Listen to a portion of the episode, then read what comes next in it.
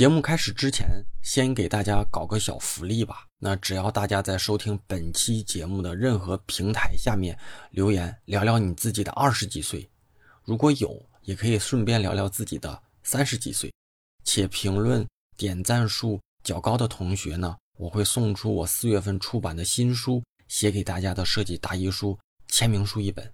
赶紧留言、点赞、收听吧！找到设计中的好感觉。大家好，我是大宝，欢迎来到大宝对话设计师。大家好，欢迎来到大宝对话设计师。今天嘉宾啊，真的是和过往的节目邀请的嘉宾身份多少有点不一样。我们是同龄、同行。那听到这儿的同学肯定会说，那有什么不一样呢？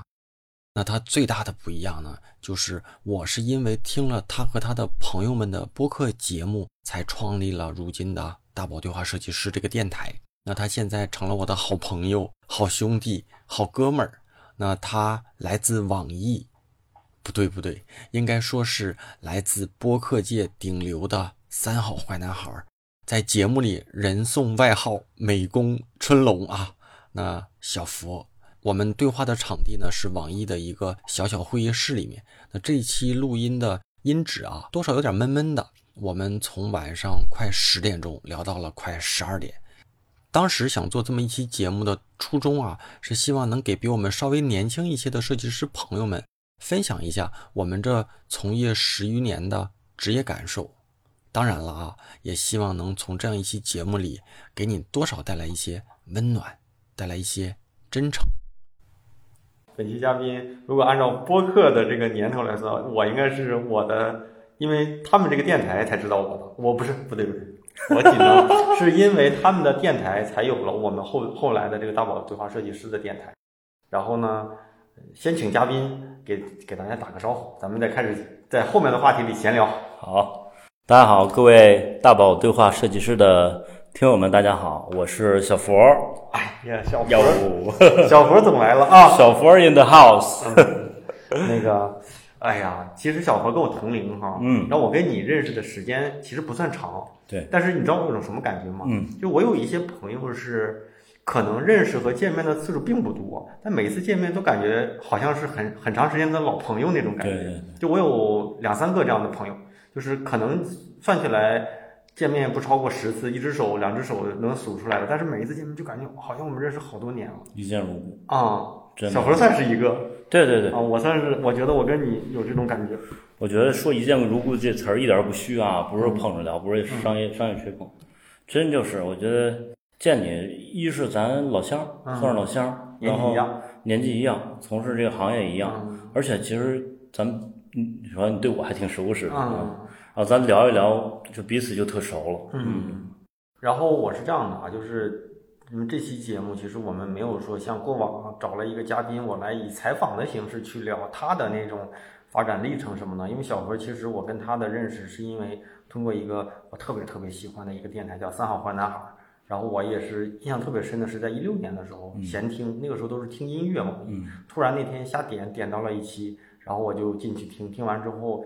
我才听到原来还可以这样聊，嗯，后来我我可能在节目里多少也跟别的就是提过，我说我说我也认识这么多设计师朋友，要不要找一些设计师聊聊专业上的事儿？嗯，然后呢，就就把当然了，我是你们的那个节目的忠实听众，每期都听，朋友啊，每每期都听，然后后来呢，就是我也想作为听众。嗯，也想感受感受，就是跟你们接近距离接触的那种感觉。后来我就加到你们那个粉丝群了，嗯，然后加到粉丝群里，其实主播都在里头。但是我感觉吧，一是感觉不是说跟其他的那几个呃三好坏男孩那几个大哥们距离远哈，但是我感觉就是嗯，就是毕竟就是不是一个。职业的嘛，虽然我觉得跟他们听听在节目里都挺熟悉的了，嗯但是呢，小佛如果要是大家听过这个电台，应该知道这小佛是设计师。对，然后呢，好好像我当时猜的就是年纪应该跟我差不多。再就是因为在节目里无数提到的，因为是网易的设计师，对，所以网易离我们这不就是一站地都用不上的距离吗？邻居。对，然后我当时加了群之后，我就特别想加你，嗯，然后一加。我记得咱就叮当叮当，好像说什么见面怎么怎么样，然后第二天咱就约饭了。当天晚上聊了会儿，然后说第二天见一面，哎，第二就见了。对对，很多咱俩嗯见过这几次都是这样，中中午说两句，对，要不吃饭吧，走 就走了。对对，嗯，然后就这样，对，嗯，然后说起来电台啊，嗯，就是也是机缘巧巧合，嗯，因为那个大肠有的听友就是听过我们节目的知道，其实。我俩当过短暂的同事，嗯啊，他来我们这儿也就两三个月吧，啊，但是我们在一个班车站点等车，等班车认识的，对，然后看谁这么装啊，跟那儿就是看 Kindle，但是英文的，你知道吗？啊，我说哟，我说你干嘛呢？他说就是看书嘛，看书啊。我说看什么？看盖盖茨比，就但是全都是英文的啊。对，就这么着聊起来了，聊起来，然后就。有时候公司开会，因为我们就坐前后排，离得特近，也是一个部门的，一个部门的。然后就上下班坐班车，有时候也老一块聊嘛，就聊都聊。当时我们都听电台，嗯，但是在那个年代听的电台，我不知道你听没听没听过，有个叫唐宋广播的。我就是从三好开始听的啊，真的第一个。然后当时有什么男托女托呀？其实包括我我我相信好多听大宝电台的朋友们也都是忠实的这个有的是播客爱好者嘛，对。然后听的挺杂的，有如果听的特别早的，应应该也也对这个这档这个播客有印象。然后我们就聊这节目，聊哪期啊，怎么怎么有意思啊，哪点挺打动的。然后后来有一天大肠说，我跟几个哥们儿也搞了一电台，是那个时候已经搞了，就是刚开刚录了几期，但是还没有播。是几几年的时候？哎呦，就是八八年前了吧？嗯，就是一三，差不多，差不多，差不多，嗯。然后说也搞了一小电台。初衷就是为了记录几个都北京孩子，记录几几个哥几个就是童年回忆啊，或者想法什么的。我说挺好的呀，啊，然后当时他说呢，说哎，我们电台假如说之后有百十来个人听，就挺高兴。但谁谁想谁成想就是一做做这么多年，然后有这么多朋友什么的，就特由衷的高兴啊。我们就是从来不管那个叫粉丝什么，就都叫朋友。嗯，我当时就说哎。我们这儿短一 logo 啊，然后之前他自个儿拿图拼了一兔爷，说你能不能帮我弄一个？啊，就这么着一来二去，哎，我说行啊，对，就我做的。然后之后还出出什么 T 恤衫什么的，慢慢跟哥几个人都特熟识了，然后就这么着就就进了，算正式加入进来了。对，反正也是最初期吧，但是但是最早其实也没在节目里面露过声音，但是每期基本都去。后来就是后来，因为老是经常有，你比如我们六个人嘛，但是经常有有几个哥们儿就就去不了了，录不了音了。说哎，有一天，这个当时说小小文你顶上，我说行吗？我说不行吧，我我笨笨嘴拙舌的，能能说啥呀？就这么着。但是上第一期的时候非常紧张，面对着话筒，你不知道说什么。哪一期？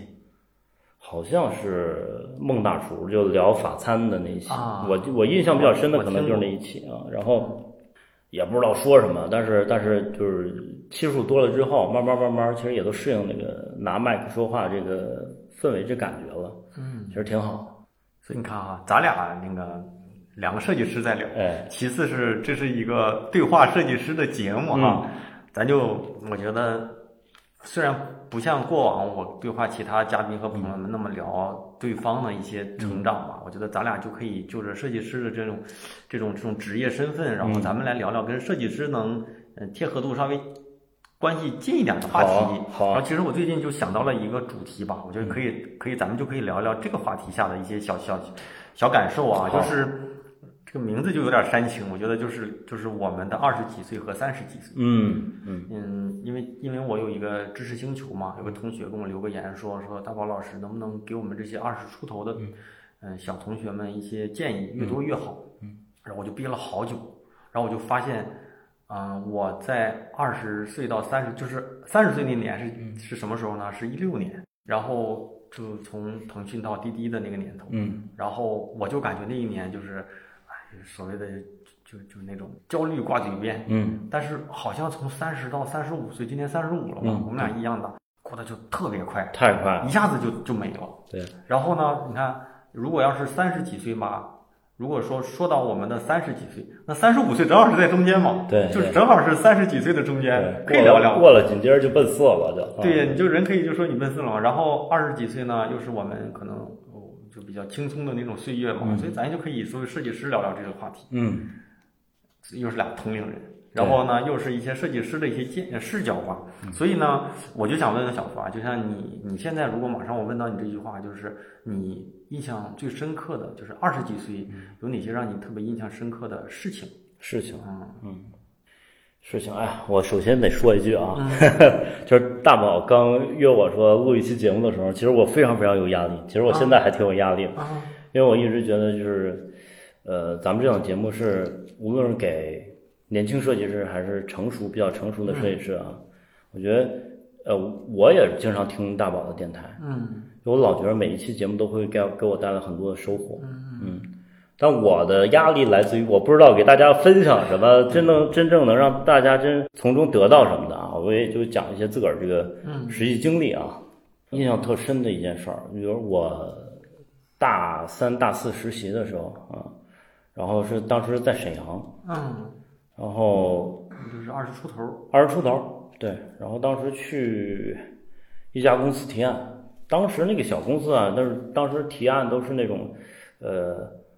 好多的就不给钱的那种提案，你知道吗？嗯，那叫什么竞标？嗯，然后就是人分不齐了，就是比如我跟一大哥，我们去一个地儿提案去，但是当时跟人做 logo 什么的嘛。然后另外团队跑其他的，这时候突然又有一急活，那大哥临提案的时候呢就走了，嗯，说不行，老我我我我得走了啊，那边还有一个案子得赶紧走，说你讲啊。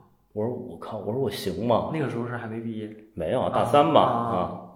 对面人马上过来了，我说行吗？然后那大哥就脸脸就转过脸来看，特别认真的看着我说：“龙，记住，没有什么不行的，一定行。”嗯嗯，这话我记心底里了啊，真是呃，我觉得没有过不去的坎儿。啊，没有没有什么干不了、干不下来的事儿，干就完了，真的。是。你现在会跟你的设计师说这句话吗？那会啊，会我好像我也说过这句。就任何遇到困难的时候，甭管是因为我们直接面对客户嘛，面对销售或者客户，就有的时候确实是你觉得怎么这么难呢？啊，各方都有意见，谁都能提出来几点啊，能不能完成啊？但是没有完不成的，没有过不去的坎儿，都能过去。嗯，好像这句话我也说过。而且越是这两年，我越会常说类似的话。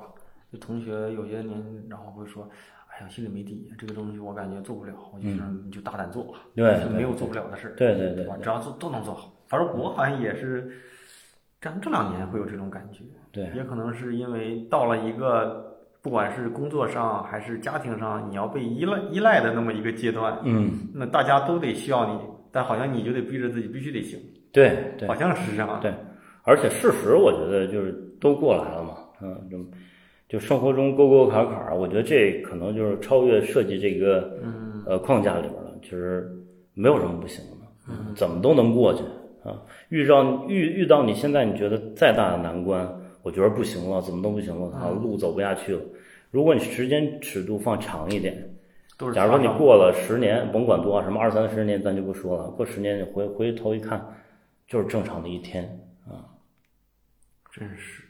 你呢？我呀，嗯，我没有你这么，就是我，我现在觉得啊，因为我当时前两天我在想这个话题的时候啊，就想给这个同学解答的时候，我就在打字嘛，大概写了有一两千字了，嗯，我有点快哭了的感觉，嗯，就是，嗯，我我就在想，我操，我就想到的二十几岁都是苦，嗯，然后想到的二十几岁的苦，但是又特别美好，嗯，就特别想着。就是那种苦里带甜。我我印象当中，就是从毕了业之后没多久，我就去了广州。那个时候找工作还不像现在那么方便，还真就得上网上搞什么智联招聘什么的，好像是。空有一双广告创意人的梦，那个时候，然后就觉得上大学的时候参加过一些广告比赛，拿过奖。我感觉我应该挺牛逼的，必须进个贸易公司。然后就跑到广州，然后到了广州住了个城中村。那个时候因为在大学。我们那个年代都是台式机，没有笔记本。然后毕了业的时候，你就不能把这些台式机、达式机箱拿到你外地，然后就没有电脑。到后来工作之后买了一个，但是那个时候就没让家里再给我投钱买电脑。然后每天我印象特别深，就是你要去网吧上一个小时网，每天上一个小时就是投个简历。嗯。然后因为也想省钱，然后其次是有手机，但是不舍得打。然后因为那个时候城中村有那种话吧。好像是好像是一毛钱一分钟，然后好像是那个时候过得就挺苦的，每天不知道什么时候能找到工作，但是其实我就花了不到一个月，好像一两周就找到了，但是这一两周感觉特别长时间，好像是一个月，嗯，然后就是家里天天问我怎么样怎么样，我就老说特别好，今天又去面试了，明天又去面试了，但都是小公司，但是后来我就真有这种感觉，就是你把你能做的事都做好了，最后呢。老天会给你一个好运气，就是我印象当中面试了七八家公司，都是小公司，最后一家创创业公司面试我就成了。嗯啊，然后那个时候就是家里天天问我怎么样，我都说特别好，今天又去面试，明天又去面试。然后呢，然后我就给我大学的班长打电话，因为我俩是关系特别好的哥们儿，一打电话就暴走，就抱头痛哭了 哭不了，抱不了头，但确实哭了。是我印象当中特别哭，就在在在就在那个小电话亭里，就一个小方格这么大的地方嘛，我就在那里哭。感觉好难呀，就是那种每天好像就是吃饭也不舍得花钱，然后就总是感觉好像你能做的事都做了，但是好像一直怎么就就就不行，但最后好像也还行。我老感觉那个时候是运气好，但也可能是老天觉得你挺努力的，给了你个机会。哎，我特别相信这点，真的，就是就是咱开始忆苦思甜环节哈，我也讲，就是我第一份的工作啊，其实是。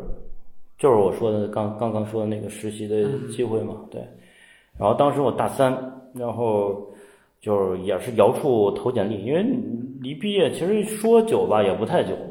然后我看了一下，自己特别缺少的就是这这么一个真正的工作经验。在学校学的其实是，咱说话其实另一码事儿啊。然后摇处投简历，这其中有一家就给我。发发反馈了，然后打过一个电话，那老板啊说，啊您好，您是谁谁谁？我说是，不是说话没有这么客气啊。说我看你这个作品什么的，呃，还行啊。说这个，但是他特拿劲儿啊。然后说我这公司在哪哪哪儿啊，不远，啊，然后不，刚开始没说这个，刚开始就说说这个啊，您您您是大三，嗯，还没毕业呢。我说对，大三。他说啊，我们这儿毕业一年的都不招。然后就给挂了啊啊！挂了之后，毛线电话。过了一会儿呢，又打个电话，说你是鲁美的是吗？我说是。他说那你来试试吧。嗯，我就颠颠颠颠。他说最好在二十分钟内来。听起来很苛刻，我靠！现在有这样公司，你是不是直接就替你妈？呃，现现在肯定是了，嗯。但是我我把这个故事讲完啊，然后就抱着这个作品什么的就过去了，确实不远啊。过去之后呢，然后跟人聊，呃。其实好多小地方啊，嗯，不说很小，二三四级这种城市，啊，干个设计公司，有的小老板其实是特别愿意把自己当回事儿啊。我我我挺不喜欢的啊，客观来讲。然后我我是觉得，就是人，你重要的是你对别人，不论员工或者其他，你要当一个人，嗯，真的啊。然后当时呢，呃，看了看我作品，就是扫眉大眼的啊，然后看了看，然后说你先坐这儿，然后聊一聊。然后说你讲一讲吧，哇哇一顿讲，讲完之后他说嗯，我觉得还行，但是呢，在商言商，你现在做的东西呢，无法立刻给企业嗯。造成回报啊，呃，你做的设计稿顶多就是提案，所以呢，我不能，我直说我不能给你钱。啊，这样留你，对，但是你来呢，我能提供的只是中午的一顿饭，嗯。啊，说你考虑来不来，嗯。但是我我是觉得当时你要认准的一个目标就是我要学学学学本事啊，然后我看了，因为我之前看了一下，就他们的案例还是可以的。我说干，他说来这儿干，为企业应该是提供一些这个实际的帮助。这实际的帮助是什么呢？啊，如果你你设计的提案不成功的话，哪怕给工给给这个你工位啊或者大家的工位什么的，给整个的环境打扫干净啊，这也是一种服务啊。问你干不干？你考虑明白。嗯，我说干。然后后来呢？其实那公司人不多啊，六七个。嗯，但是我觉得可以说，当时的这这些大哥们啊，这些哥哥们，这设计水准啊，在当时的沈阳市可以相对拔尖儿的啊。我说干。我来这儿，我就每天就干的特起劲儿啊，无论什么打扫卫生什么的，这都干都干。当然也不是我自个儿打扫，他他别人就轮周子干的那种啊。然后学本事，在那三个月或者那小半年里边，成长是特快。嗯，后来干了三个月，然后老板说：“哎，顺龙来一下，叫办公室，到开发开工资的时候了，说呃，给你开多少多少钱吧。”啊，我还挺高兴。当时说的是不给你，但其实后来还没有，那是过了三个月，后来嘛，对，过了三个月给我五百块钱。那也是没毕业的时候，没毕业，没毕业，那时候还是大三吧，嗯啊。但是其实那个五百块钱，其实我拿的很开心，因为你是被认可了，就这么着啊。我对对，然后毕业之后就是不是还，然后之后嘛，就是说又过了三个月，我说哎干挺好的，怎么怎么着呢啊？我说老板下下个月我可能不来了，他说干嘛呀？我说这个可能要做一些毕业创作什么的，然后说再之后呢，我说再之后可能去北京什么的转转吧。他说行，然后不去的话再回来，就这么一简短的经历啊。但是我想说的就是什么，就是，呃，如果你二十多，你刚走出校园或者没出校园，你别把那个眼前的一点钱看得太重，啊，哪怕一千块钱或者多少多少钱，不不太重要，真的不太重要，学本事重要一点，更重要一点。然后呢，就是临毕业时候，我我之前那个在另一档节目里边就讲过嘛，我有一贵人大哥，他老是在不时的时候出现，就是每每逢一个重要的节点的时候出现。我俩是初呃，我初中毕业那年画班认识的，啊，然后那一夏天就关系就特好。然后那个我临高考的时候，就中间这几年就没再联系了。临高考的时候，他说：“哎，兄弟要高考了吧？”我说：“是啊。”他说你考哪儿？我说不清楚呢，不知道啊。他说你考鲁美啊，鲁美不错。我说行吗？他说行，肯定行。我说考什么专业？他说你考设计。但是当时挺想去国版油雕的啊，因为一直画画什么的嘛。我说设计行吗？他他设计专业那么多，他说你就去平面设计就行。就这么着，我就考了我们美院平面设计专业。然后中间几年又没怎么联系。后来临毕业了，那大哥又出现了。啊说王师怎么样啊？他在哪？他他是一个来回跳的人。啊，来北京了，然后他之前来过北京啊，然后去过上海啊，然后又去过广州，又去成都，就来回跑这么一个人啊。他说要毕业了吧？我说是啊。他说你毕业想去哪儿？我说想去广州吧，因为当时广州那边设计氛围不是挺浓的嘛，被称为这个平面设计之都，对，好多挺喜欢的设计师，包括当时也自个儿投简历联系了一些啊，然后说呃毕业可以去看看。他说别去那么远了，咱都东北人，来北京。北京离家还近点儿，能够得着。我说行我说没认识人呢。他说我有认识哥哥跟这儿啊。他说赶紧把简历给我一个啊啊，然后我就赶紧整了一简历，然后他发给他的一个大学同学，在大望路那儿一个广告公司上班，嗯，万达呢，万达广场。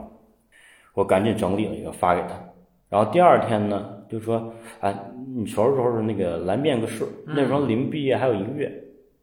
啊，我说正好忙着毕业展呢吧，我先别去了，过一段。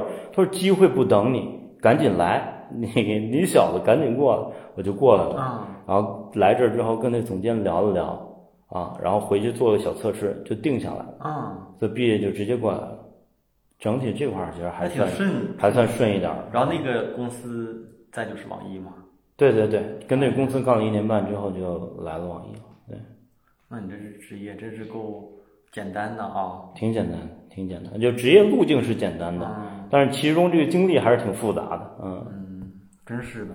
那其实现在这种就是工作这么长时间哈，就这么换过一两也不多，啊，我在互联网公司换的很少，非常少，多了，嗯，对。但是在广告公司那会儿换的还挺多的，对，最起码四五家公司我是整个，对，嗯，我想问一个啊，就是你二十多岁的时候。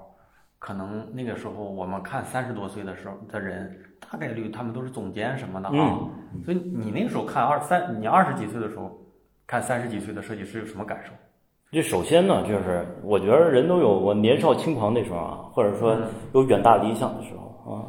我二二十多岁刚毕业，然后刚来到北京，那时候其实还给自个儿设限呢，做了小计划表，比如二十七八啊，到时做没纸啊。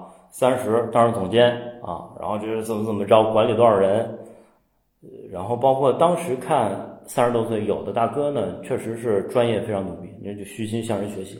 但也有一种心态，就是你当看着一个人水平没有那么高的时候，你就会哎，就也就不过如此嘛啊，就是当时会有这种想法，包括给自己设好多线啊。嗯，就当时我觉得也挺美好的，就是你会觉得未来无穷大。嗯啊，你觉得自己。目标啊，像看齐的前辈，比如袁研哉啊，或者那些大师啊，靳代强、陈幼坚是吧？啊，国内一流设计师，你真的会这么想。我现在就是非常认真的看着大宝的眼睛，我我说出真，我好像回到二十多岁啊，我真的是这么想的。我那个时候就是看，我对这行很热爱啊，然后自己也也很努力，我。然后包括当时就大家都非常一一股脑都想扎进，你比如奥美啊这些富维广告公司，其实也也很想去啊啊。然后当时那家广告公司氛围很好啊啊，短短这么两家两两家公司，但是我觉得那家公司是我特别特别难忘。那总监给大家也营造了一个非常就是 peace 这么一个环境，每一天都特开心，每天加班自己是乐意去加班啊。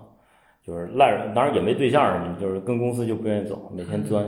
我觉得那段是我特别特别快乐的一段经历。你呢？你呢？我我也做一小小采访。对，我就想咱俩这样聊聊。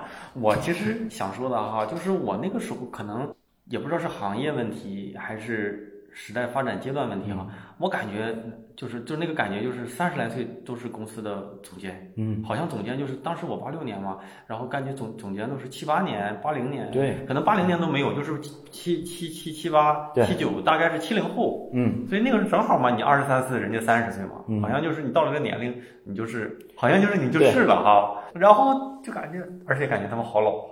对，但是你想想，咱三十五了哈，对，你还在干图吧？对，我看你桌上那个手绘板磨的也挺亮，锃亮，全是油。对呀，所以你会发现，好像我们感觉好像二十几岁我们是设计师，三十几岁我们就不干，但是好像三十几岁干的也不比二十几岁少少。对，然后是不是这个时代在发展？就是就你发现现在的总监可能还是那批人，嗯，就可能还是那些七零八零年上下的啊，然后。我我的感觉就是，就是我其实问过哈，就是我们现在有个最小的实习生是两千零一年的，然后然后以前都是会问那个什么你多大，怎么成你叔了什么的哈。我印象特别深的是那个姑娘来我们做做团队自我介绍，说大家好，我是什么什么什么，嗯然后我我是两千零一年，我今年大大二还是大一啊？可能是大二，人女孩儿。那个石家庄姑娘，嗯，然后我当时就开玩笑，我说我都没问她，我说你爸多少几几年的？啊，然后他特别正式严肃的回答我，我爸是七八年的。然后，然后我就心想，就说明什么？人家在看一个长辈在回答问题。哎，真的是，真的是，因为我亲外甥女儿，嗯，啊，我姐姐家的孩子，零三年的。哦，就是嘛，就是嘛。所以你看，你看，就是什么意思？就是，就我们可能也到了一个，就是你当时觉得人家那个三十几岁的人老。其实你你也你也老了，只是你自己感觉不出来。哎，说实话，就是之前老有朋友聊，那当然咱当时年龄也不太大，嗯，就是看谁谁谁三十多还在公司呢，然后那哥们儿那哥们儿就说三十来岁还跟公司打工啊啊！我我我你说到这个，我想到了，好像有一期三好有一期节目，我忘了哪一期，然后那个高老师说，说我那时候年轻，觉得我三十几岁啊。就退休了，对财务自由了，对对对，然后怎么怎么样，我不可能混得不好，对，所以哈，就是嗯，我我在给这个同学写这个答案的时候，就是我自己的感受的时候，就说我说我我三十几岁的时候，就肯定是就是接近财富自由了，然后等到，所以现在三十来岁的时候就会觉得，为什么有个三十什么不惑什么四十知天命什么的，就是你越来越接受你其实挺平凡的，对，就是大概率你是个平凡人。虽然你好像觉得你你怎么收入怎么，但是你在这个大池子里你还是个平凡人。我觉得这嗑聊到我心里，是不是？我觉得是，就是哎，我我之前也听过，因为我也是资深这个播客收听者嘛啊。然后我之前听了一期，能说那个栏目吗？你对你们没什么影响？没有没有没有，反正就就听听一个节目啊。然后他其中采访就好多，包括少年班的啊，你包括这个。呃，就是天才班的，包括其他什么后进生啊，就是他们聊了一期节目，就当年多么多么优秀的人或者差一些的人，然后学学习成绩什么的方方面面都各式各样，有的非常优秀啊，但是呢，都三十来岁了，那也采访了一下，就发现大部分的人其实差不多，其实差不多啊，你做个小经理或者怎么怎么样的，也就那样。其实我觉得一个人。努力啊，或者怎么怎么着的，其实打小也是啊。我我相信你也是，我也是，或者在北京或者北上广，大部分生活的那些小白领什么的，都是你在自个儿的小圈子里边，打小一直是较为优秀的那个人。慢慢慢慢，你你也会接受自己啊，其实就是一个普通人，真的是啊，但是也没什么不好啊。所以我哎，可能就是这到了一个，就是刚才我说的嘛，到了一个可能身边人要对你有依赖的一个年龄，你就特别想渴望想。就前两天我也是看我一个朋友发的朋友圈，他自己写的啊，他要减肥，是谁我就不说，可能有些听众都知道这个人，也是一个设计大 V，他就是可能最近在减肥，说了一个说为什么三十多岁的人容易发胖，嗯，大概啊说他说了很多，但是我我凝凝结一下他的那个关键的意思啊，就是就是你到了一个欲望特别强大，但是能力没有强大的阶段，所以呢吃是能够你。就是你吃还是能够吃到自由的吧？就不可能说你吃不饱。但是呢，你想买车，你可能不一定能买；你可能想换房子，你可以不一定能换。但是你什么都解决不了。你说我今天就想吃 喝两瓶啤酒，还是可以的嘛？所以到了一个欲望很强，但是能力没有达到的一个地步，就是你可能你可能你可能就找了一个出口，能让自己得到满足。对，然后呢，就你就变胖。然后你到了年纪大的时候呢，你可能你没有那么大的胃口了，就是你可能到我六十岁你也不想吃了，对吧？虽然有的你已经有了嘛，所以他就说三四十岁的人是容易发胖的原因，他自己的理解，我觉得好像说的也也有点道理啊。然后我就到了一个就是就是我我最近在因为也想做视频类的一些专业内容，我就看就看抖音，也就看快手，然后我的抖音我的抖音里面全是教我怎么挣钱的，嗯。啊教你怎么快速怎么挣钱，怎么涨粉，怎么怎么怎么怎么怎么。然后我的我的我的快手里面全都是各种大妞在扭，但是就是我瞎看嘛，就是我没有在那里搜，可能就是突然某个视频你看多了，老给你推，各种那种扭，各种扭。然后抖音里就教就怎么挣钱，扭的吃的，吃的都没有，大部分都是扭的啊，都是那种这个 社会很单纯，呃对对，什么什么复杂的复杂的对 啊，就这种那歌。然后然后那个抖音嘛，就是看了嘛，他就说他就。怎么说呢？就是，哎，那句话怎么说来着？就忘了。大概就是哈，就是就是很多事儿吧，你就是那意思啊，就是你看什么说纹身很酷，嗯，喝酒泡吧很酷，熬夜很酷，但是他们都很容易做到。但很多事儿其实你会发现，早睡早早睡也很难做到。对，就是就那些事儿，你觉得很酷的事，其实很容易做到。嗯，但是早睡健身很难，对，很难做到。对。然后你看了一部片儿，但这个片儿其实是你到了该该休息的时候，你你你是你让你停下来很难。嗯，就是好像是这样的。是。然后就是我我到了这阶段，我就感觉好多事儿，我我都想我都想干干好，但是我。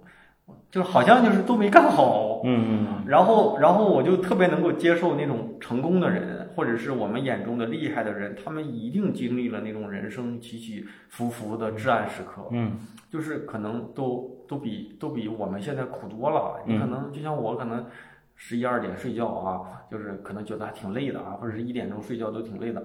然后我我去年我不是说准备考 MBA 这个事儿嘛，然后我有一个邻居，人家就是十月份开始准备，然后十二月份考试上岸成功过两份儿。后来我就问他，当然人底子可能也好啊，但是人家从十月份开始准备之后，后半夜两三点就没睡过觉。哎呦，啊，就是早上人家起的也早，人上班也人家不像我们这种十点来钟上班，人家就八点钟人家在报社，嗯，就走了，然后整的就没怎么好，就没怎么睡过，过了一段非人类。拿出初中、高中这个学习那劲儿，备战高考是吧？人家就叭就成了，就是我们就很多事儿就是感觉这个事儿不就是减个肥，不就是晚上少吃点儿还，其实挺难的，也很难，非常难，非常难。对，我就是我一直觉得我对吃这种东西是可就可以说说记就记，就什么东西你说这个东西对你身体不好，我马上就可以不吃。我以前是这样的人，嗯，我一个我你说你明天你得吃素，你不能吃肉了。就随时对自己挺好的，不是，就是没有那么大的欲望。但是我觉得我现在还是那样的人，但是我发现我现在其实有点做不到啊，我有点控制不住，所以多少会比以前胖个五六七斤嘛。然后再就是。忘了说那个，反正就就是这个意思。就是我那次跟同事还在说，我说我之前是说那医生说你最近怎么怎么样，你要少吃这个，马上我就可以，马上就不吃。嗯。但是现在不行。然后包括说，对我想起来，就是说喝酒。嗯。我觉得喝酒不好，我刚才也说。啊。但是我一到十二点来钟的时候，我就晚上十二点来钟，我就特别想喝喝酒。第二天早上我就会后悔，我就会骂自己，说怎么。怪不得你不行，这点事儿你都做不到。我今天晚上必须就记了，但是到晚上我还想喝，我会找各种理由啊。今天累了啊，明天不上班，我是不是就可以喝一瓶？啊，或者是说家里最后一瓶，喝完这瓶就算了。结果喝完就再买，喝完就再买。我这是从从去年到现在二，我感觉十几二十箱酒肯定是有了。嗯，就之前是一周七天，一天一瓶的酒人儿，现在就是一周三三瓶嘛，三四瓶嘛，基本上是这样。可以可以可以，我其实我觉得诗书酒什么的，其实我觉得喝点酒什么的，这是非常好的一个状态。就是我觉得微醺那个状态啊，是很高级的一种状态。但是你没有发现，这就是因为这些事儿太容易做到了，就是做不到的，就是这些事，比如说不喝酒是对身体好的，嗯，但是你还能说不喝就不喝，这是难。你想喝就喝这种事儿其实是简单的，我现在讲的就是这样的感觉。嗯，大宝知道我原来特胖啊，对呀，啊，包括去年夏天的时候见我也挺胖的，嗯，那是那是怎么呢？就是。就刚才聊到欲望释放这么一事儿，就原来条件不太好，呃，上大学的时候我一月，现在小孩儿这这那什么生活费多嘛，我当时一月五百块钱，嗯，其实，在那个年代五百块钱也是很正常，不是那个年代是一个标准，其实是个标准版，我当时是八百，应该八百多，对，那那那我记得我们那时候班里就五百是标准，五百到八百是吧？你生我不知道。得少花就少花啊，然后毕业之后就自个儿能挣着钱了嘛啊，呃，就可饱了，是可肉什么的吃，就那么着迅速的就窜起来了，把自个儿弄得特圆，然后脂肪肝好多好多年了，就是整体处在一个不是特别健康的一个状态，油乎乎的。那你现在是你这几年里面比较瘦的一个阶段呗？我最瘦，最瘦。然后我体脂什么的，我觉得应该回十年之前了吧，应该比那时候还。呃，整个形态什么的看起来更好一点了啊！我觉得这是一个反正正向反馈吧。比如谁见你说，哎，好点了，哎，今天比昨天好点儿然后包括你练完之后，这个肌肉它有一个就肿胀那么一个状态嘛，哎，你也觉得这次练完比昨天好一点这是一个特别让人兴奋的一个感。所以你就任何任何事儿，如果加上坚持两个字儿，我觉得都是很难坚持下来的啊。就是还是得从中得到快乐嘛，包括你说喝酒什么的，嗯，快乐嘛。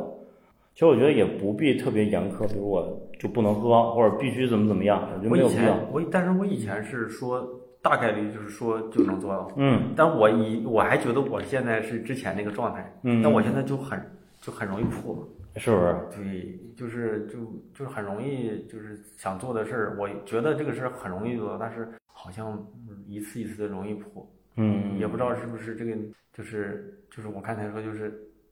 就是你觉得这个事儿很容易，但其实它并不容易。嗯嗯啊，所以你看那些成的人，他其实都经历了很挺多那种磨磨难，甚至说一直都在找出口。对，突然摸黑里有个亮，人家就成了。有人说想成事儿的人嘛，就是有有那么两句话嘛，如坐针毡，如临深渊。嗯啊，就是你老得保持一个相对焦虑的这么一个状态啊。对，就这样的话是是可能成事儿，但是，但我觉得人随着这个年龄长大呀不同，你对世界的认知不同，你有了家庭，有了孩子，你重心是不是仍然是那一件？是不是仍然说我必须得成事儿？啊，对这个“成事儿”俩字儿的认知是什么？嗯，他指导了你说是不是保持那么一个状态，就永远保持饥饿的状态？嗯嗯，我觉得我是在高考的时候，包括。刚毕业的那那那几年，我是真的保持那状态。我觉得自己在二十多那那那那一系列的年龄里边，我觉得是一个很努力的一个状态。嗯，但是说实话，就是我觉得没有达到自己之前想要的。就是咱俩聊聊聊聊打掏心窝的说话，没有达到自己真想要的时候那么的一个高度啊，包括你对未来的一个畅想啊。之所以这样呢，其实是我觉得我这人可能。某种程度上的后劲不足，或者说对许多事物的认知不一样了啊。我我是觉得没有必要非得这么一条路钻到死。你是不是有其他许多的路径啊，可以达到你想要的东西？是这样的。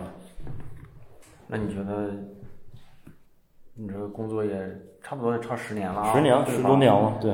你觉得设计做设计这行这么久啊？嗯，咱俩一样，一直都做设计嘛。对。其实你会发现，身边的做设计，你设你身边和你一样学设计的同学，做这行的越来越少。对对对。应该没剩几个了。没几个，对吧？真没几个。然后你会觉得这个职业给你给你带来过幸福感吗？或者是现在还会像之前那样的吗？我觉得还是有幸福感的。嗯，是一直在增强呢，还是没变呢？还是在减弱呢？还是有什么对这个的认知导致了你这种感受的变化？我觉得增强就是，比如每天就是咱说最现实的啊，你来上班你是保持一颗比较愉悦的心的。嗯，你做这个行，无论是解决客户的问题，还是改方案，哪怕是改方案或者怎么怎么着的啊，就是它是一个让你觉得呃每天还是它是你喜欢干的事儿啊。我觉得我觉得这点是最核心的啊。嗯，你你无论技能啊，其实你还是有提高进步的空间。像咱刚才聊的，就是原来二十来岁想，可能三十来岁你就不用不用干活了。支持别人干什么的就完事儿了，但是其实大部分的啊，年轻的朋友们啊，大部分的人过了三十多岁，你还是要干活的。即便你说做了一些管理岗啊，那你就也得干活，也得做相应的管理或者是你的决策成本更高。虽然你不干了，但是你好多事要不要这么干？你就是决策人了。没错，没错，对，呃，所以这个无论是专业的技能，是你的审美，还是你对事物思考的角度。或者说你你带团队的整个策略方向啊啊啊，其实都是有提高和进步空间的。对我觉得这个是你你不是说做到这儿了啊，我就我就不动了，我躺躺着就行了啊。现在不老流行一一词儿叫躺平嘛，对吧？啊，我觉得还是人还是得往前往前进，往上学，对，是吧？我我自己的感受啊，就是嗯，我我跟二十几岁工作的时候，我觉得。虽然我我回不到那个时间啊，我印象当中的那种感觉和我现在的感觉是不一样。嗯，我那个时候对设计是有种，就是就是那种，不能叫尊重吧，还是什么的，我说不说不出来。但是呢，现在我更觉得，就是我希望能够把这个专业用到日常生活里，就是它不是你上班才能用得到的东西。就是我们上班啊，就互联网公司也好，广告公司也好，我们做的一些运营活动也好，视觉设计也好，你发现它，我以前会觉得那是上班，你工作就工作是那些事儿，你你合上电脑了，你的生活跟他是没关系的。我以前是这么觉得，虽然我想拿着这个获个奖什么的，但是我现在特别想的就是你你一个设计师，如果你。关上这些图，你再去考虑别的问题，能不能把你的这些专业用到上去？就是你以设计师的思维去做一些事情。嗯嗯，我一直在想这个怎么去打通，可能会带来很多思考的问题。嗯啊，就比如说你看到的一个牌子为什么这样设计啊？为什么那样设计就，或者是说那样设计为什么不好看啊？但是很好用。对，就会想这些事情，就是它跟你日常干的图慢慢在打通。对，但是但是对设计的那种。尊重感，或者你觉得是这种啊？你让你觉得没有设计就不能，就有些人说没有音乐就不能活什么的，就代表了我。我觉得我没有了。我我觉得我跟他就是不像隔离成两个事儿了。它是我的一个想追求的某个目标了，而是而是它是可能就是我长在我身上的技能了。嗯，它是一种手段，但是但是还没有打得那么通透。对，如果打到通透之后呢，就是我看过一个纪录片，就是咱就抛开一个话题啊。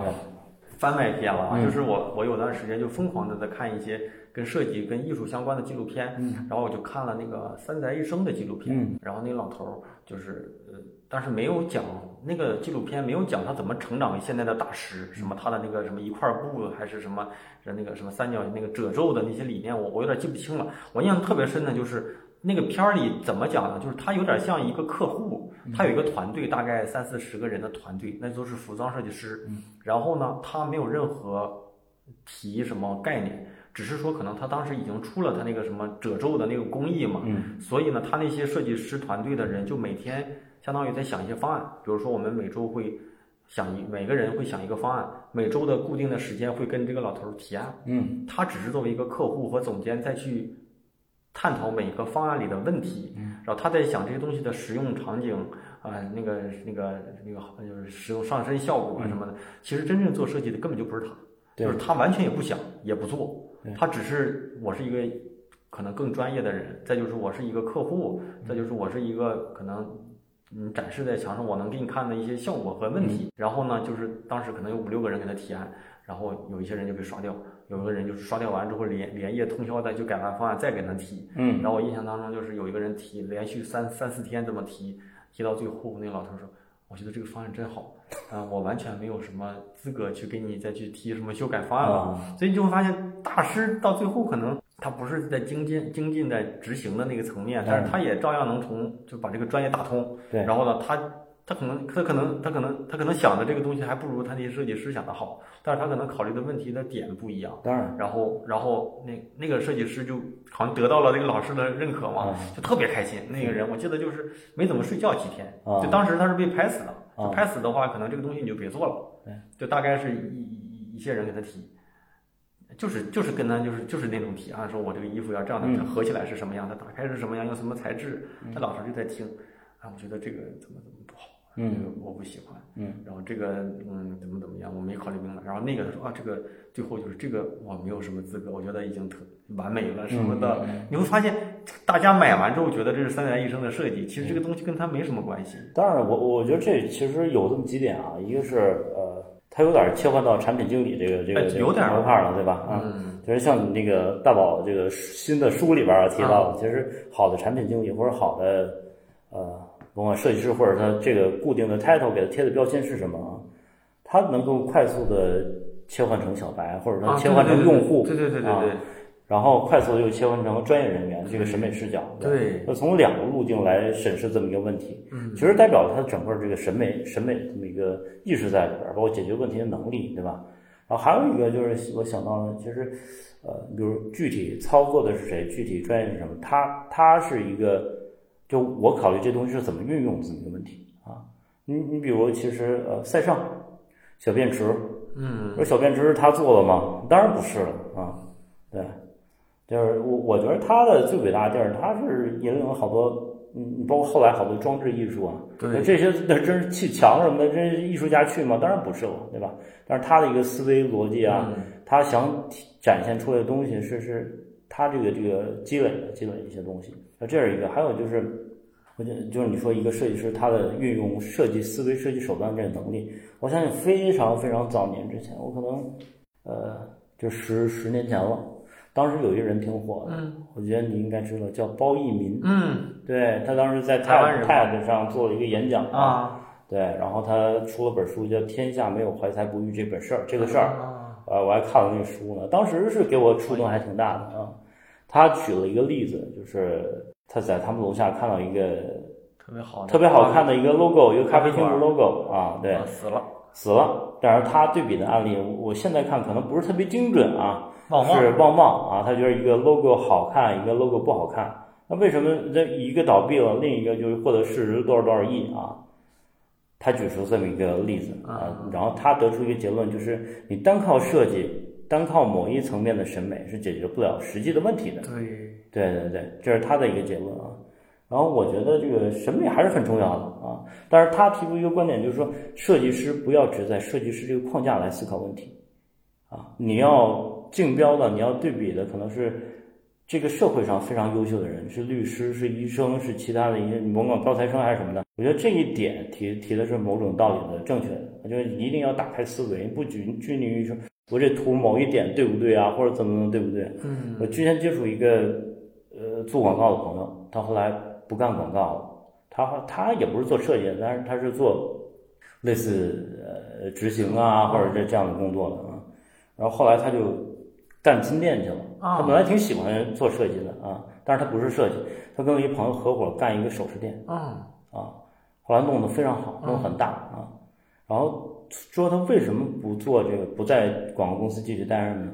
因为他发觉自己就是特别抠、特别在意的事儿，实际上没有人在意。嗯啊，对对对，其实这也是就是咱俩刚才聊的一点嘛啊，就是无论是设计师还是什么，就是给你贴的标签，但是你需要考虑的问题，包括需要呃，就是运用的其他的空间其实更多。嗯，哎是是，你看啊。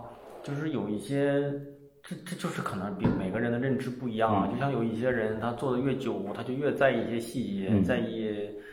当然，这个绝对没有对错。对。有些人觉得设计师就应该改变行业里的大众的一些审美意识。嗯。但是，但是换句话说啊，就是从商业逻辑来讲，你作为一个商业的闭环中的一个一环节吧，你其实是是促成这个事儿的成功，而不是促成这个事儿变美。对对，那成功有可能，可能可能美不一定能那么好的把这个事儿促成，反而记忆点有特点，哎，更容易促成啊。对，所以这就是就追求的不一样。嗯，所以我记得，嗯，就是过往节目里对话那个小马宋老师啊，他就说，他说，他说广告人很多人是不懂商业逻辑的。嗯啊，大家追求的一个让自己很嗨的点子，一句很押韵的口号。对。但这个东西对用户、对客户、对消费者有什么洞察？他们也不知道，对，但是觉得这个东西哎呀很巧妙，对对，很喜欢用那种谐音字什么的啊，对对，陷入一个自嗨的一个状态了。说白了啊，真的是。对我，但是我我现在就是有点更在意这个事儿成不成。嗯。但是但是如果你在意这个事儿成不成，你会你就会放弃对设计的一些追求。嗯。我现在是有一点这样，我不知道这样好不好。嗯，那这个这个我觉得就需要探讨另一个话题了，就是这设计是什么？嗯。它是不是艺术？嗯。啊，大家都说设计是解决问题的一个方式嗯啊，是不是真的认同这个道理？嗯，我我是认同，我是我是觉得它是它它它存在是需要去解决问题的。那我其实比你想的还那个什么，嗯。还还冷静一点啊，嗯。就是我那那那可能那个书里写没写我忘了啊，嗯。但是我记得别人跟我跟我说的时候，我就说我说嗯我说设计啊，就是可能就是一个职业，嗯。怎么比比喻呢？就是好像那个佐藤可士和也这么说，说就是医生。嗯，一个商业项目里面，你呢诊断在设计视角下诊断它出现什么问题，你把它给做掉，对，把它给换掉，对，解决这个问题，别谈什么高雅的那些东西，嗯，就是就我就是一个专业的人，嗯。嗯，就是跟美丑没关系，对。我给你解决的就是之前不好卖，现在弄完了变好卖了，对。啊，变得有记忆点了，变得有那个识别性了，变得传播更方便了，是，这就是我的专业。所以有些同学就说，哎，那个什么三十几岁就老设计了，我说我说如果你现在要做一个大手术。然后一个是二十几岁的医生给你做，嗯、一个是三十几岁的，嗯，一个是五十几岁，你会找嗯，然后那肯定找年纪大的呀。那你我说那你觉得三十几岁是老吗？三十几岁太年轻了。我说那设计师不一样吗？你这就是三段论，三段论给他给他说说那什么了，就是就是这样。但这其实如果如果设计师比作医生的话，就会发现。你会觉得三十几岁的设计师是老设计师，但是为什么你会觉得一个大手术的时候，你不是你不太敢用三十几岁的医生，你更希望四五十岁的专家医生，什么什么什么什么几什么医生？我觉得好多东西太快了啊！我觉得可能是在中国太快了，真的是啊。你比如咱在大厂啊，你比如 P 级 P 级这个级别是 title 是专家，嗯，但是其实你放眼任何其他领域，专家这俩字儿，我觉得是。太难了啊！你比如医生里边专家是什么级别啊？对吧？都是那种老。您这毕业四五年，毕业五六年就就非要贴一专家标签在设计行业，其实我觉得是，就就就太快了，对对对，需要沉淀。其实我我我我听你的节目啊，我觉得有几期给我印象特深，而且而且那个给我带来非常多的这种收获。哪个嘉宾呃说的多？就是你们公司有这种天眼计划啊啊，然后。呃，去了日本，对，然后看了这些老设计师啊，那好大岁数了，大师还在做设计，还在做设计，包括去美国，对啊，看好多这个设计师，人家就是把这当成一个工作啊，好多那个设计师也都四五十岁了，是吧？啊，对，就是就是你看你怎么认知它啊，设计传到中国，传到大陆，可能是短短几十年间，但是我呃就在前几年，我觉得大部分人啊。就是伪公知，然后就是看外国一切都好啊，看咱们这儿什么都不行，也吐槽吐槽设吐槽到设计行业这儿来了。但我觉得这个发展特别快，发展快呢，既既有好的，也有不好。好的就是大家那个无论是年年轻人的学的东西特快，你接触的资源呢，啊，你学的学的速度也很快。那不好的就是有的时候操之过急了，啊，就是这种焦虑感。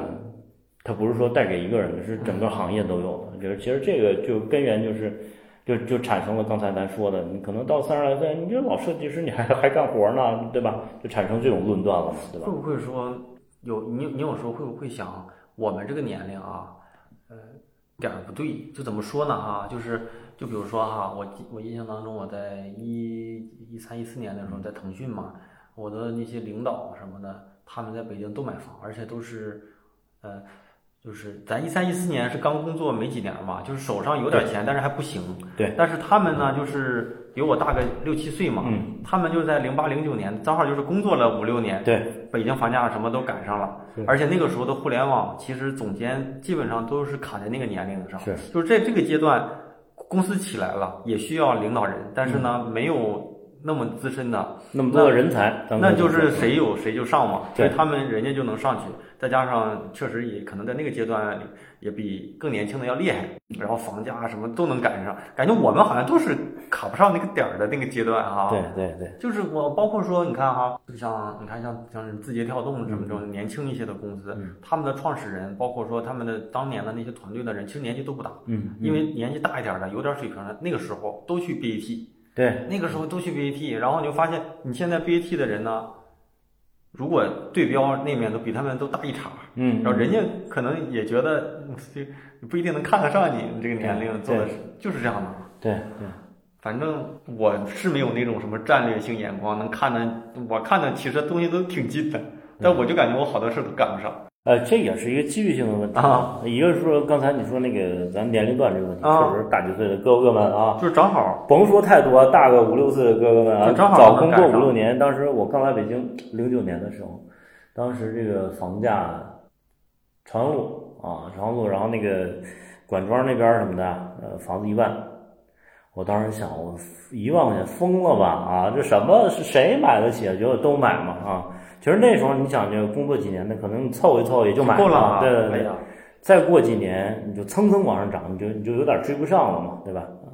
然后这是一点，你可能确实是什么事儿，甭管考试改革什么的，我感觉咱这茬老是差那么所以人家就是那个书嘛，那个书叫《异类》嘛。啊，我我我，你看你应该也看过那本书或者听过哈。当时不就说嘛，说说为什么我我记不清了那么细啊？大概就是说为什么。美国的橄榄球运那个员大概都是在几几年的那个九月份以后的。嗯，你说这比如说都是二十五岁，为什么二十五岁的球员里面都是九月份以后的？嗯，细节我对我对不清，大家可以看看啊。就是后来就是说调研嘛，就查。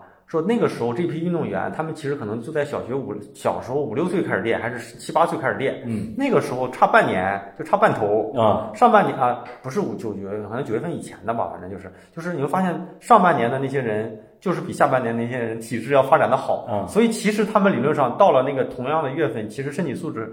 都一样，嗯，但是这帮人他可能在这个年里，他比那些人早了半年，早了一波，所以他就是能够欺负后半年那些小孩儿，对，所以人家就就能选上，对，就是就是这样的。就感觉就像我记得我那时候我那领导说，说我从来就没有买过六千块钱以上的房子，你说气人不？人家房子在那个，人家那个房子在那个奥斯奥森那面一百多平。啊，总价就几十万，对，然后现在可能十几万了吧？当时当时就是就是就是五六五六千买的。对，就是咱们好像就是正好都是就就错过了这这一茬。我我相信你看啊，咱三十几岁的工作，如果咱们在互联网公司里这么继续干下去啊，大概率四十几岁好像还是这样。当然了，可能你还在那个做图的那个不一定啊，但是肯定还是有一批这样的，是的，还是在每天在修图，或者是带着一些年轻一点的设计师在做这些事情，就越来越像可能美国互联网公司那样，人四十几岁设计师怎么了？对我，我是觉得这个，你像咱们，我我经常跟也是我们朋友聊啊，就聊就是咱们之前那波互联网人，现在在干嘛？你举头看一下，好像不太多了，你看不到。嗯嗯。所以你好像是冲在最前线的这一波人，有有长可能长你几岁啊，啊，或者说四十啊这种哥哥，再往上那那那那那波大哥呢？要么是创业成功了，要不然你可能看不见了，嗯，对吧？包括大宝，你之前这个公司跟广告公司工作过的那些同事，那些当年的总监什么，他们现在做什么呢？不太知道。所以咱们可能是这一波这个互联网一直往前走，排排在前面的那些人啊，咱们可能是真的到四十多岁就这么望望见去，像像你刚才说的，可能第一波就是仍然在负责案头工作或者带人这种，对对对。就是现在现现在看是有点接受不了啊，但也许像美国或者那日本那样，它就成为一种常态了，这行业也变成正常了。时间久了就习惯了，我也不知道，我也不知道这是会不会发生啊，或者会怎么样。节目听完了，我是大宝，依然先把上半场分享给大家。那上半场的结尾呢，我少啰嗦一点，因为下半场啊。更精彩，也期待你的收听的反馈，然后我会把福利呢送给大家。好，继续邀请大家加入我的微信听众群啊，进群不麻烦，加入方式呢就是在我的公众号里回复“群”啊。入群相关的信息呢，就能够收到进群方式。还有一个重要的暗号，就是我的知识星球。就像我之前提到的啊，最好的投资就是让自己更加的具有竞争力。那我创办星球可能都两年多了，那在这里呢，给大家做了专业的、深度的、个人的、情感的各种各样的大家提的问题和我自己基于这些问题啊给予的一些个人的一些建议吧。只要大家关心的提问，所有的我都会回答。那专业类的问题，呢我现在主要的还是都是在星球里，因为我一直觉得这个产品能够较好的保留和沉淀过往的内容。无论什么时候加入的同学啊，都不亏，你都能看到我第一天到现在在这里面做的一些解答跟分享。那我还会分享一些我日常遇到好观点，我读过的书，我遇到的人，以及我认为任何有价值分享的内容，我都会在星球里给大家做出分享。这段时间吧，已经积累了几百条的精华内容，十几万字的深度答疑，还大部分初入职场的设计师遇到的职业困惑、专业困惑，我估计啊，我多少都有解答。那一定也都是经过我认真思考过后给大家做出的解答跟建议啊，推荐给也许有职业困惑的年轻设计师，还有呢，就是大宝对话设计师的忠实的铁杆的粉丝啊。加入方式呢？依然是我的公众号大宝频道里回复归队啊，就能收到一个弹出的消息，扫码呢就能够加入了。虽然是付费社群，但现在一定是进群最合适的时间。所有的时候，我都会在结尾给大家这句话，就是种一棵树最好的时间呢是十年前，第二好的时间就是现在，就是当下。只有进群的老同学才知道这里到底有多大的价值啊！好，那咱们节目的结尾再次感谢一下给节目打赏的同学们啊！推荐大家在我的公众号里面打赏，那也便于我统计跟做出口播感谢啊！第一位同学，人间不值得啊！下一位同学，易云龙啊！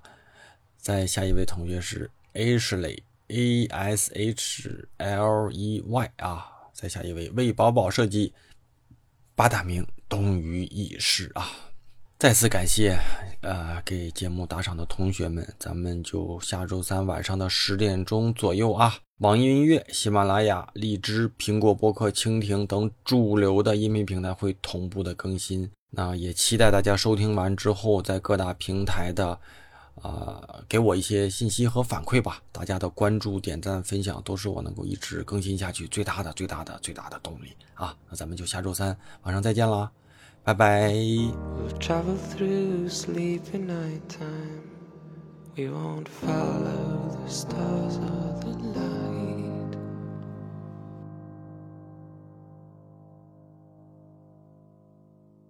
If lies you tell can make it better, and hopeless dreams can make your day, you don't have to leave this is the morning.